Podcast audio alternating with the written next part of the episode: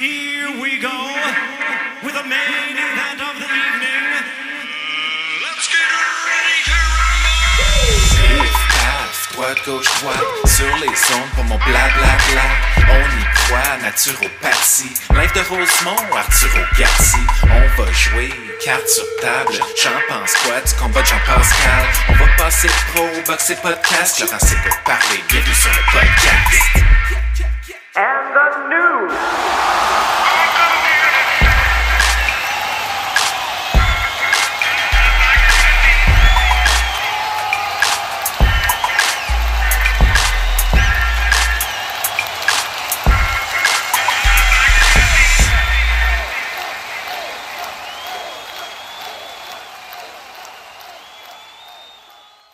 En direct de ma résidence de Rosemont, Montréal.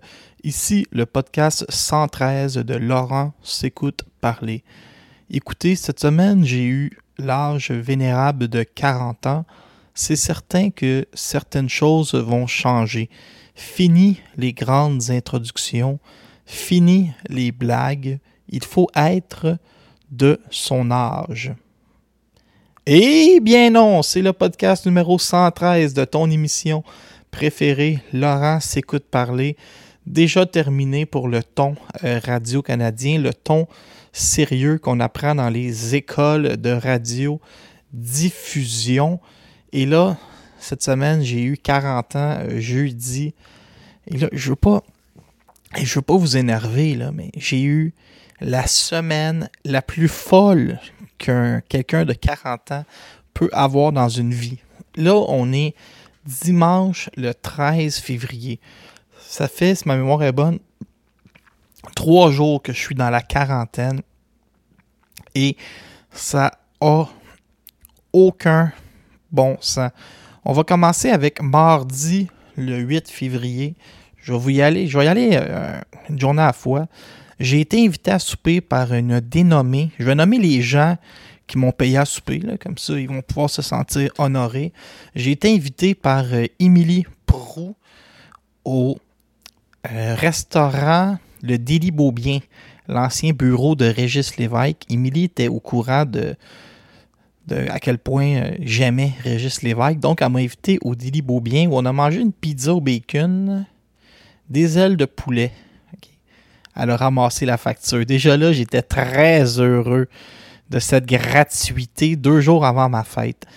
Et mercredi le 9 février, accompagné de David Saint-Martin, le cerveau derrière les fermes Saint-Martin, je suis allé au Pizzeria Gemma, une pizzeria qui appartient à Stefano Faita. Et là, j'avais jamais vu pareille abondance.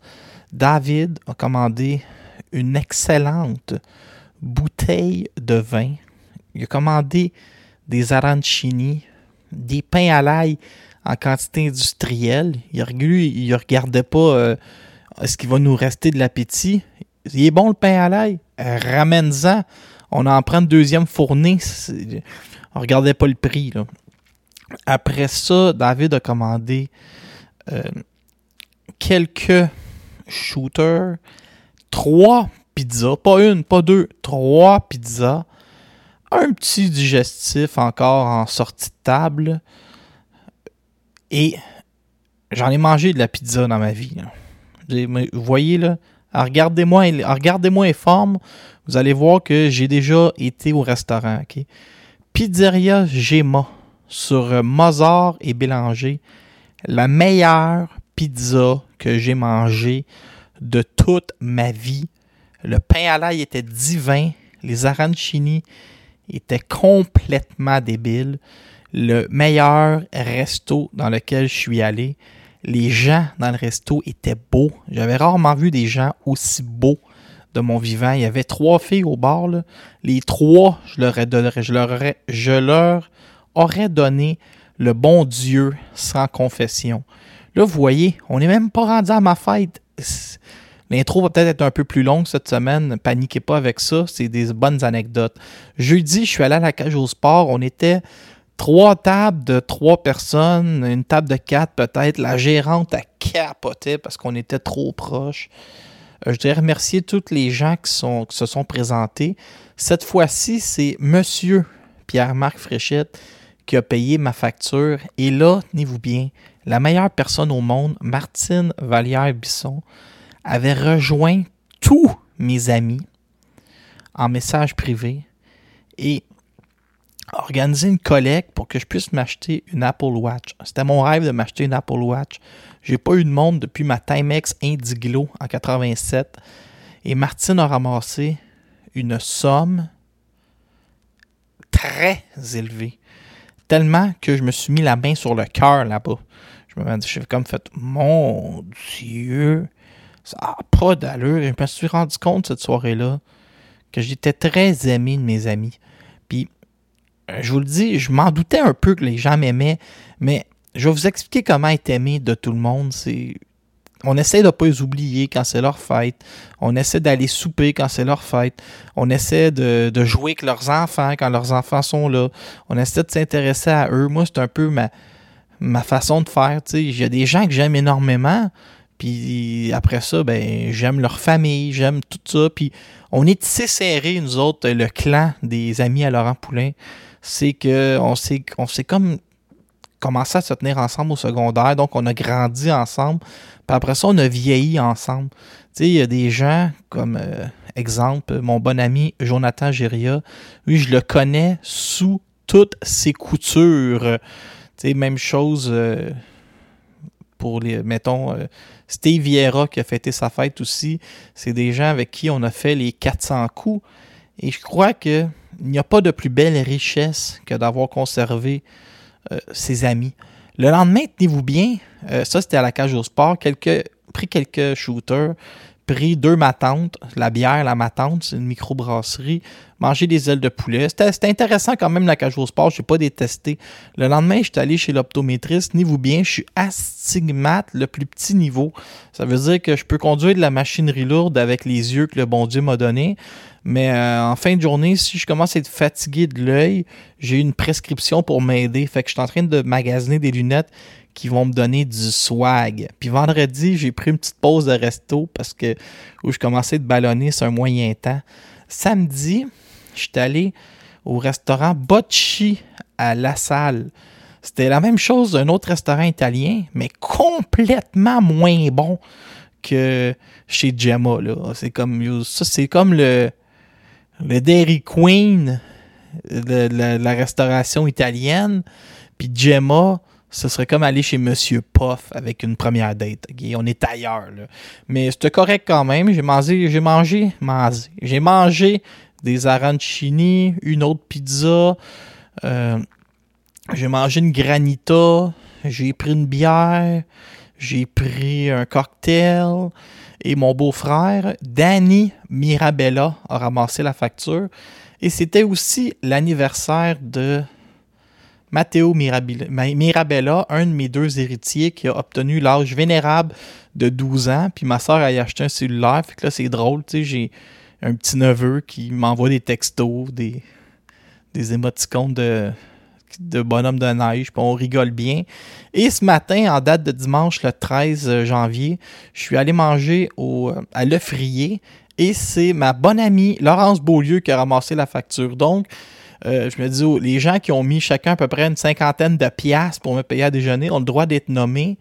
Et euh, mon groupe d'amis, je vous remercie tous et chacun. Je vous aime. Ceux qui ont ramassé euh, un montant faramineux pour que je puisse m'acheter ma montre. Et ça, c'est Martine Vallière-Bisson qui est derrière ça. Il y a une raison pourquoi Martine Vallière-Bisson est surnommée Mère Teresa de la boxe.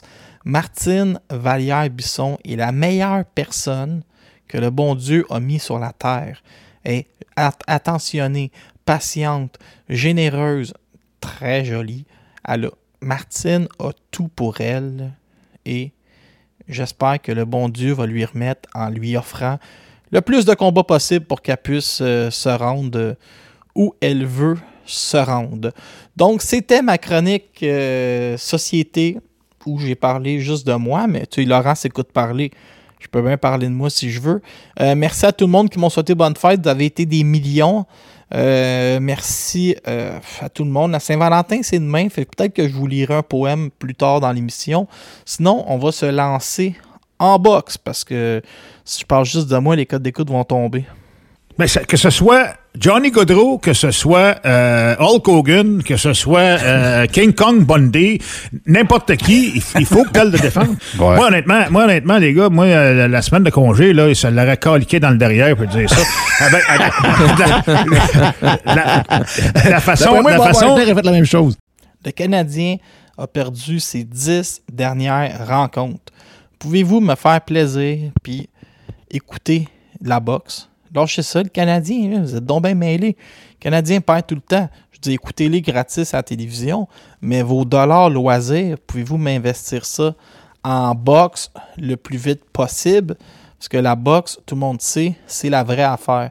Euh, dans les vraies nouvelles, les nouvelles importantes, Arthur Beterbiev, ça c'est la nouvelle de, de la semaine. Bob Arum confirme qu'en juin prochain, il y aura un combat d'unification IBF, WBC et IB, WBO, excusez-moi, entre Arthur Beterbiev et Joe Smith. Ce que nous raconte Bob Arum et ce que a confirmé Eddie Hearn, je sais pas de quoi, je sais pas qu'est-ce qu'Eddie Hearn il vient jouer là-dedans. là. Faudrait, ah ouais, ok, j'ai une comp, je, je vous annonce ça. S'il n'y a pas de Canelo dans le décor, Beterbiev et Joe Smith vont s'affronter pour le titre de la, les trois titres que je viens de nommer en juin et devront faire face à Anthony Yard en octobre parce qu'il est aspirant obligatoire à la WBO en octobre ou en novembre. Vous voyez là, je ne veux pas me vanter parce que je pourrais me vanter, mais ça fait pas très adulte. Puis je suis rendu à 40 ans, mais je vais me vanter quand même. C'est en plein ce que je vous avais écrit dans mon texte où Beterbiev, j'avais dit faute de Canelo, le salut sera anglais. Si Canelo ne veut pas affronter Beterbiev, ça va se régler en Angleterre où tu retrouves Callum Smith, où tu retrouves Anthony Yardy et où tu retrouves Dimitri Bivol qui est signé avec Eddie Hearn, mais on parlera de Bivol plus tard. Pourquoi juin? C'est simplement que Beterbiev veut faire le ramadan puis se battre après. Euh, ça, le ramadan, je respecte ça au plus haut point, mais ça ne va pas avoir servi euh, le, le niveau euh, d'activité de Beterbiev. Il a souvent pris des longues pauses pour des blessures puis le ramadan, ce qui fait qu'il va y manquer à peu près 10 combats quand il va prendre sa retraite. Les nouvelles de la semaine. Deontay Wilder, lui, et, c'est mes amis de Box au Menu qui ont publié ça cette semaine. Deontay Wilder, il consomme des hallucinogènes après des, des plantes. Je n'ai pas trop compris. Puis il réfléchit à qu'est-ce qu'il veut faire. Moi, en tout cas, laissons faire les histoires de spirituelles de Deontay Wilder. qui est un peu, un peu, un peu étrange, mon Deontay. J'espère simplement que, ben, s'il veut, qu'il va faire un ou deux derniers combats parce que il swing en joie le vert, il nous donne toujours un show. Puis je pense qu'il peut battre n'importe qui chez les poids lourds. Parlant poids lourds, Bob Arum a déclaré que Dillian White avait jusqu'au 19 février prochain pour signer son contrat pour affronter Tyson Fury le 23 avril prochain. Sinon, je ne sais pas ce qui va arriver. Ils vont peut-être retourner à l'appel d'offres ou simplement libérer Tyson Fury de ce petit euh, contretemps. Il doit affronter Dillian White. Devin a dit que Georges Cambozo Jr. avait peur de lui et qu'il n'avait jamais reçu d'offre. Nous sommes dans le segment Nouvelles internationales. J'ai décidé de choquer le podcast en virant tout ça à l'envers. Ryan Garcia, lui, a annoncé pourquoi il avait quitté Eddie Reynoso, qui est l'entraîneur aussi de Andy Ruiz et Saúl Canelo Alvarez. Il a déclaré Reynoso est simplement trop occupé pour bien s'occuper de moi. Donc, je décide de m'en aller. Ce soir, c'est le Super Bowl et ma prédiction, juste pour qu'elle soit enregistrée, euh, 31-21 pour les Rams de Saint-Louis. Et parlant Saint-Louis, le Canadien vient de perdre trois matchs de suite avec Martin Saint-Louis et 10 matchs consécutifs. Martin Saint-Louis ne pourra pas sauver le Canadien de Montréal. John Ryder a battu Daniel Jacob, puis ça a fait, ça a choqué quelques woke sur euh, Boxing Town parce que j'ai déclaré Jacob peut battre le cancer, mais ne peut pas battre les juges britanniques. Moi, j'avais Daniel Jacob 116-112. Il a perdu contre John Ryder, qu'on veut maintenant envoyer à l'abattoir contre Saúl Canelo Alvarez. Je vais vous le dire, et ce sera très simple. Le combat qu'on a vu hier, à une autre époque, on aurait pensé que le gagnant s'en allait tout de suite en championnat du monde. Hier, on a vu deux boxeurs qui, pour moi, ne semblaient pas de calibre top 10. Et Jacob, lui, il a eu un cancer très rare des os. Il était plus supposé marcher. Il a marché. Il a gagné un championnat du monde. Mais là, peut-être que la vie euh, l'a rattrapé. Il est paru très fatigué en deuxième moitié de combat. Donc, je l'avais quand même gagnant. Pour John Ryder, prends ce coup, Ryder. euh, contre Canelo, là, ça va être une grosse paye. Ce ne sera pas un grand spectacle pour euh, nous autres. Sinon, qu'est-ce que j'ai d'autre comme nouvelles? J'en ai tellement. Je vous remplis là, des feuilles de nouvelles, puis là, je me dis, qu'est-ce que je pourrais bien donner aux gens pour pas que ce soit trop long non plus?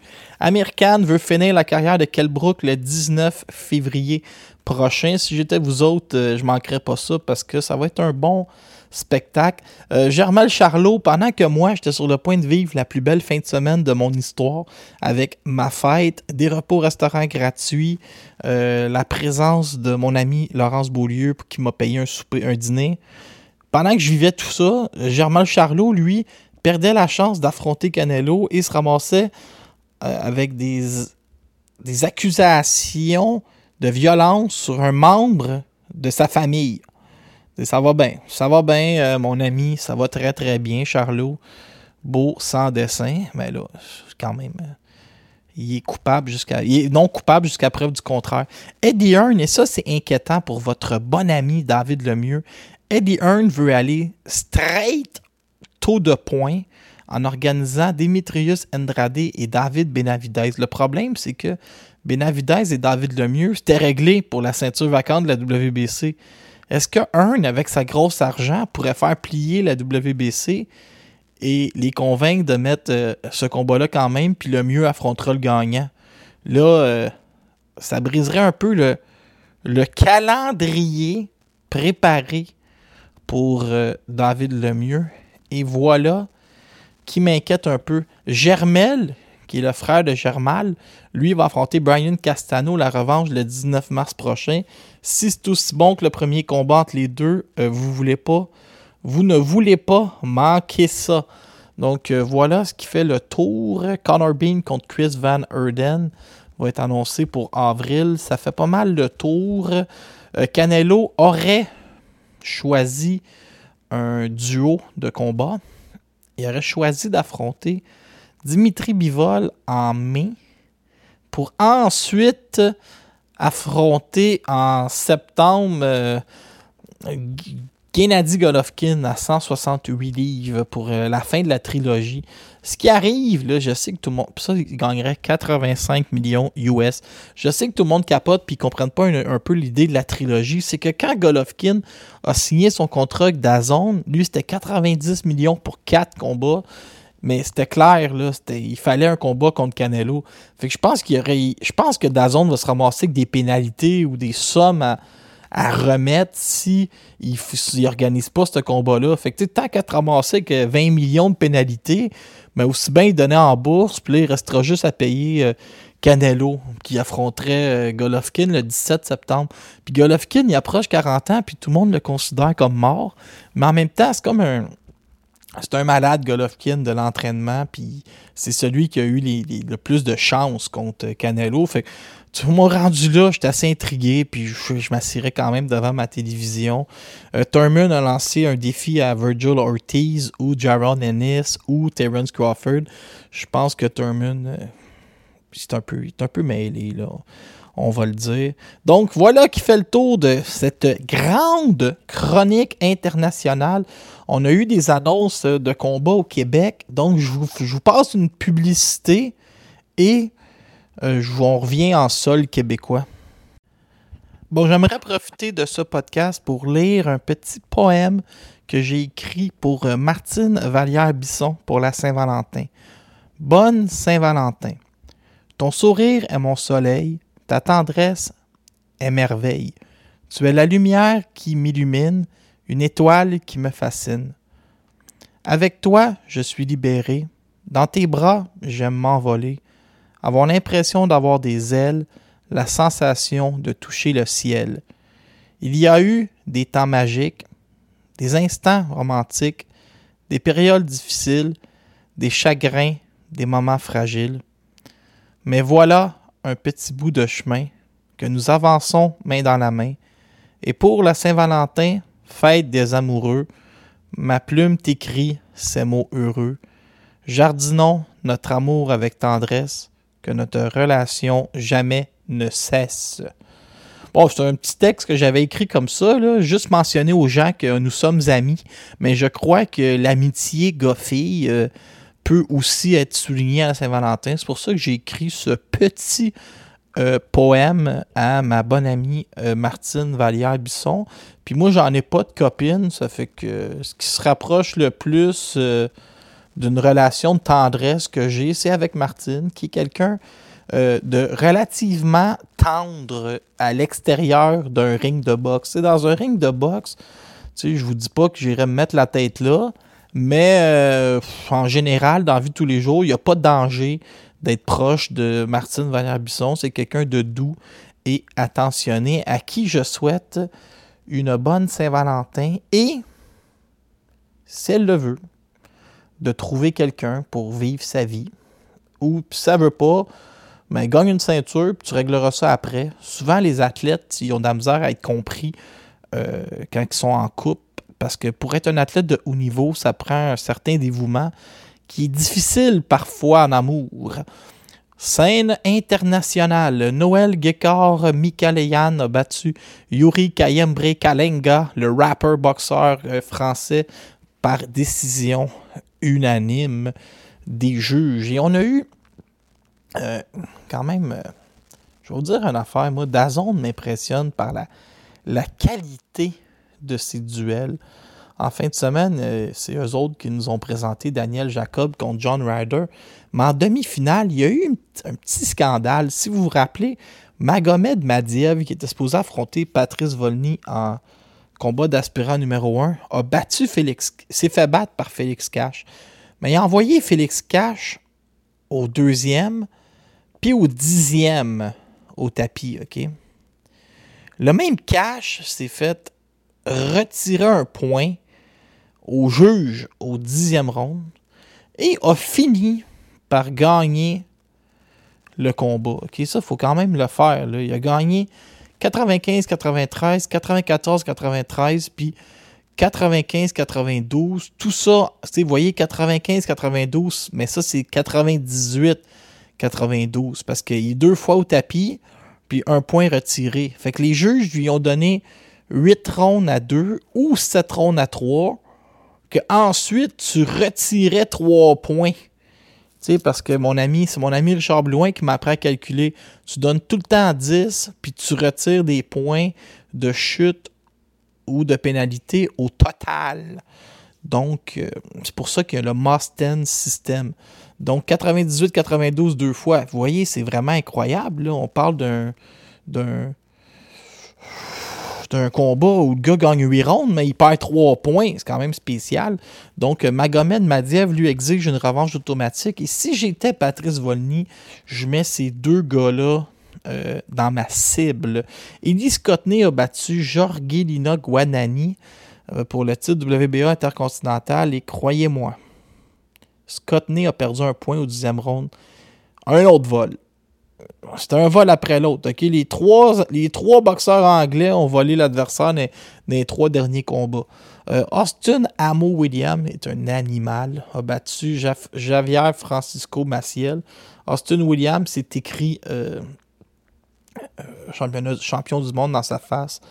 Johnny Fisher, qui s'occupait de la demi-finale, on veut le lancer, un moyen de pièce d'homme, est allé au, et s'est rendu au juge contre Gabriel Engema, qu'on a connu contre Oscar Rivas. Et Hoppy Price, la future grande vedette, a gagné par TKO contre Ricardo Roman. Sinon, euh, à travers le monde, Kachali, à l'autre poste, Kachali, lui, euh, 21, a battu un gars de 2-1. Je sais pas trop pourquoi. Kachali, c'est comme une grande vedette en Angleterre. Je sais pas pourquoi on l'a protégé comme ça. Ça devait être un genre de, de tune-up fight. Donc, ça fait un peu le tour euh, des combats qu'on a eu à l'international. Et là, je me garde un peu de temps parce que je veux. Ah ouais, il y a eu une carte vendredi où Danny Dingham a battu Grant Dennis, puis euh, Lee McGregor a fait nul. Bon, ça, je l'avais mis. euh, je vous l'avais noté. C'est pas bien important.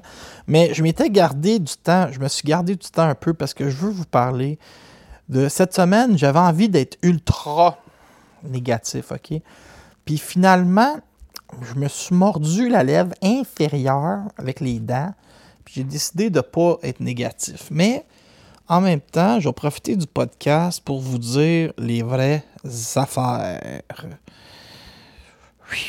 Arslanbek Makhmoudov va affronter Marius Wack euh, samedi prochain. Puis là, moi, je vais vous dire la vérité. Je crois, après avoir vu des vidéos, que Marcus Wack est réellement bon offensivement, mais pas de vitesse.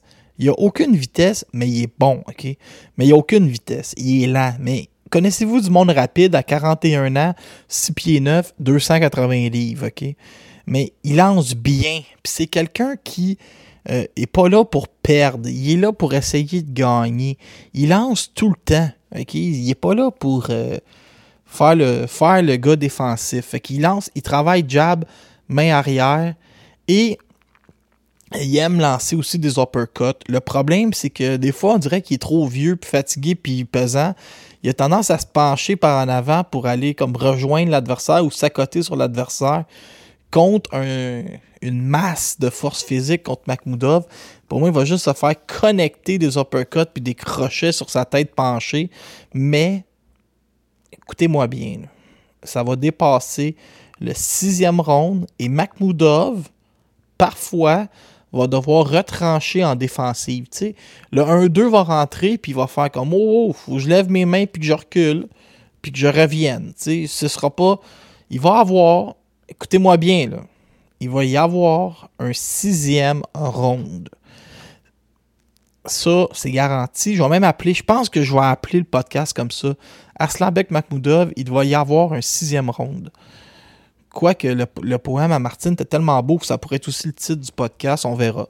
Simon Kane, lui, va affronter Shandell Terrell, Terrell Winters. Winters, c'est un bon bagarreur. C'est un gars qui se déplace, lance des coups beaucoup plus petits.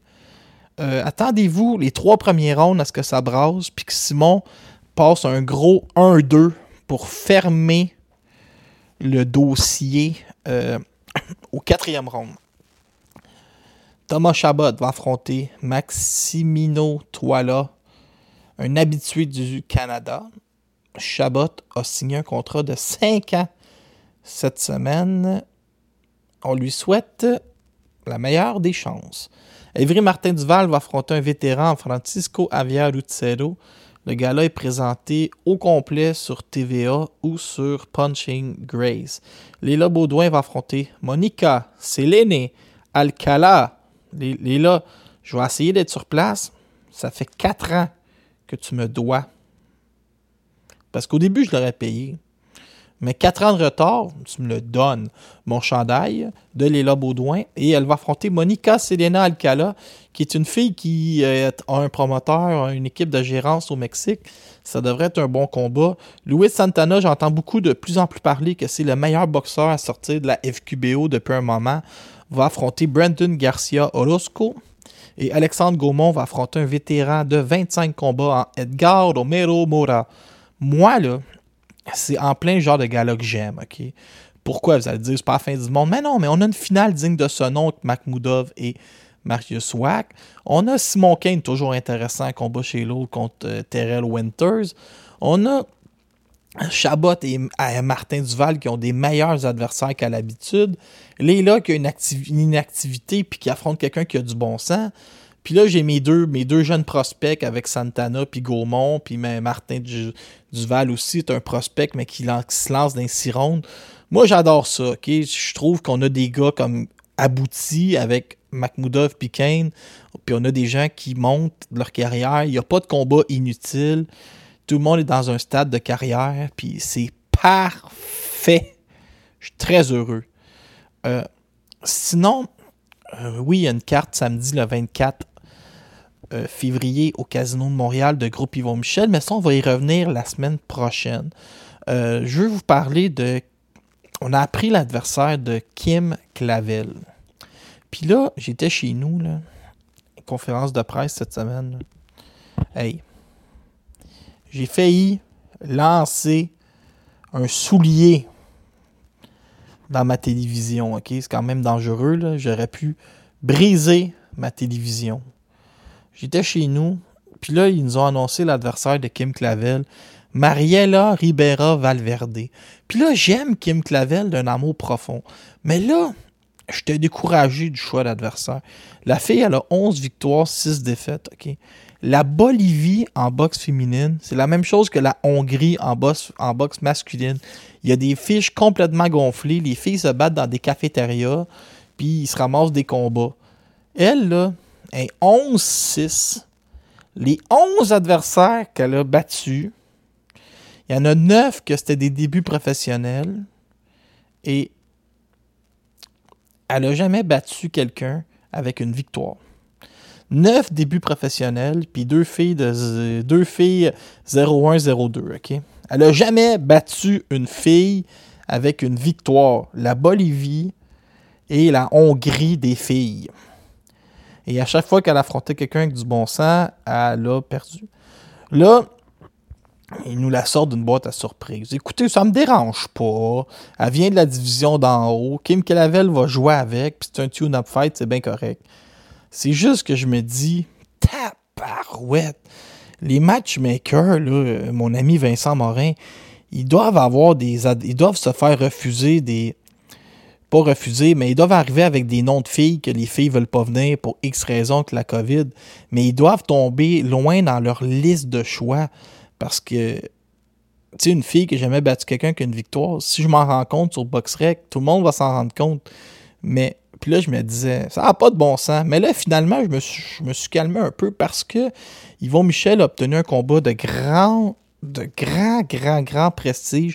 Gabriel Maestré, double olympien vénézuélien, va affronter Taras Celestiuk, qui est reconnu comme un des meilleurs boxeurs de l'histoire de l'Ukraine. Il s'entraînait avec Freddie Roach, puis euh, Ghislain Madouma dit que c'est le meilleur boxeur qu'il a vu de ses yeux euh, à l'entraînement, mais qui ne sait pas euh, pourquoi ça s'est pas nécessairement projeté chez les pros, même s'il est 19-0. Les gars ont 35 et 36 ans, puis c'est des, des légendes de, la boxe amateur. Là, ils sont chez les pros, ils veulent euh, s'établir à 147. Ça va aller très vite pour ces deux gars-là, signés avec Pro Bellum. On va avoir la chance de voir deux top 10 de la division des 147 livres sous nos yeux.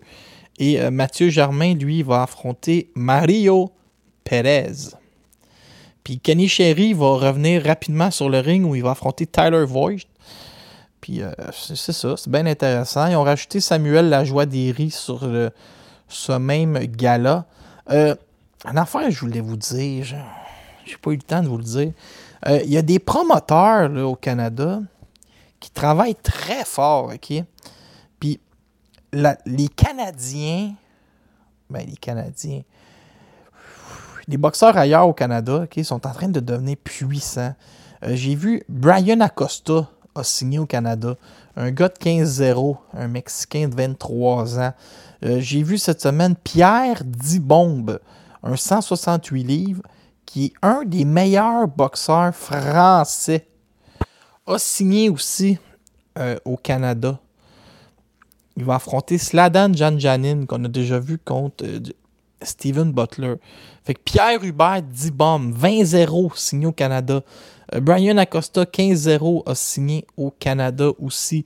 Euh, ils ont des prospects du même niveau que nous autres, un peu ici. Ils ont Jacques Daou, qui va affronter Michael Miller, celui qu'on a vu contre Alexandre Gaumont. Jean-Michael Blanco, qui part de l'équipe nationale, qui passe chez les pros. Tout le monde aurait voulu signer au Canada. Euh, Antonio Napolitano va affronter Brendan Brewer.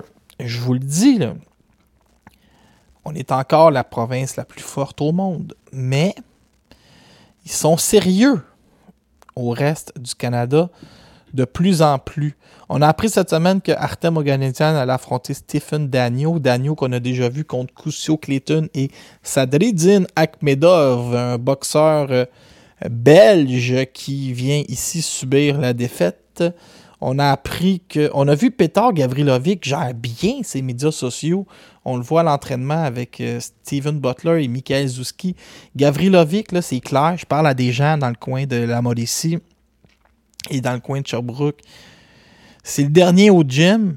Puis il faut que tu flashes les lumières deux fois pour euh, euh, t'assurer qu'il sorte avant la fin. C'est un maniaque d'entraînement. Pas, un maniaque, un maniaque d'entraînement. On a appris que Sébastien Bouchard allait affronter Ricardo Lara et que Arthur Biarslanov allait affronter Roberto Verdugo. Donc, euh, je vous le dis, l'affaire à se rappeler ici, c'est que le reste du Canada ne chôme pas. Il est en train de se monter une belle euh, écurie de boxe. Fait que c'est ça que je veux vous dire. Euh, on est encore les plus forts au Canada, mais il va falloir euh, peut-être commencer à checker dans. À checker, c'est pas, pas du bien beau français, à regarder dans nos. euh, nos quoi? Nos- nos rétroviseurs. C'est ça le mot que je cherchais.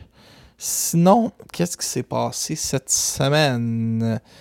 J'ai écrit. euh, j'ai Vincent, mais je voudrais remercier Vincent Tremblay aussi, qui Vincent Tremblay a été à l'origine de plusieurs des cadeaux que j'ai reçus euh, cette semaine. Trudeau, il est là à cause de son nom de famille. Si c'est Baillargeon, il est pas là. Jean, no offense, les Baillargeons, vous êtes fins. On vous aime. Et vous faites du bon pâté. Ouais, je vais dédier ma prochaine chronique à mon bon ami euh, Martin Achard, qui est décédé. Toutefois, je serai jamais aussi bon que lui là, en, histoire, mais qu'est-ce que vous voulez? Euh, On va essayer de vous faire une chronique un petit peu. Cette semaine, je suis allé. Voyez, vous voyez en train de tourner mes pages. Je suis allé au, à la Bibliothèque nationale. Et là, j'ai demandé à la fille Savez-vous euh, la fiche amateur de tous les boxeurs au Québec. Elle m'a dit non, monsieur, mais il y a des ordinateurs, des livres ici, fouille. Et là, je me suis mis à fouiller, puis c'est pas évident de trouver les choses qu'on veut trouver, OK? Mais là, en fouillant, j'ai découvert la fiche amateur des frères Hilton. Puis c'est incroyable à quel point ils ont dominé la boxe canadienne avant de passer chez les professionnels, OK? Le père Hilton, lui, il boxait surtout aux États-Unis.